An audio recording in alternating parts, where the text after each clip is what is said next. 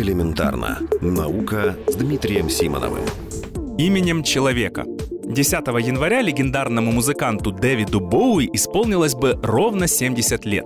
А двумя неделями ранее в одном из научных журналов вышла статья о Дэвиде Боуи, написанная двумя испанскими биологами.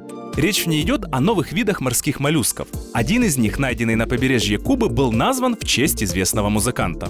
Сейчас новые виды животных нередко называют в честь знаменитостей. По правилам для этого нужно как-то объяснить, почему было выбрано то или иное название. При желании это несложно. Например, в позапрошлом году новый вид рака из Новой Гвинеи назвали в честь Эдварда Сноудена. По словам ученого, описавшего новый вид, таким образом он отдал должное американскому борцу за свободу. А вот что касается моллюска, о котором идет речь, то здесь дело вот в чем. В спокойном состоянии он на вид почти прозрачный, но если его потревожить, он станет серым или розовым.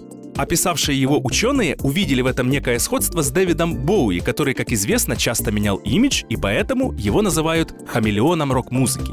Кроме того, новые виды животных часто называют именами вымышленных героев современной массовой культуры. Так, буквально на прошлой неделе стало известно об открытии в Китае нового вида приматов из отряда гибоновых. Его назвали в честь Люка Скайуокера, главного героя киносаги «Звездные войны». Ну и снова возвращаясь к реальным личностям, в эти дни нельзя не вспомнить Барака Обаму.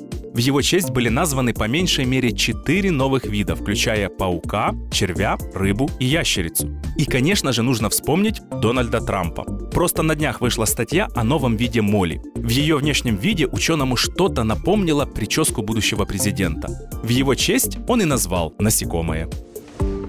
Элементарно. Наука. Ежедневно в эфире «Вестей».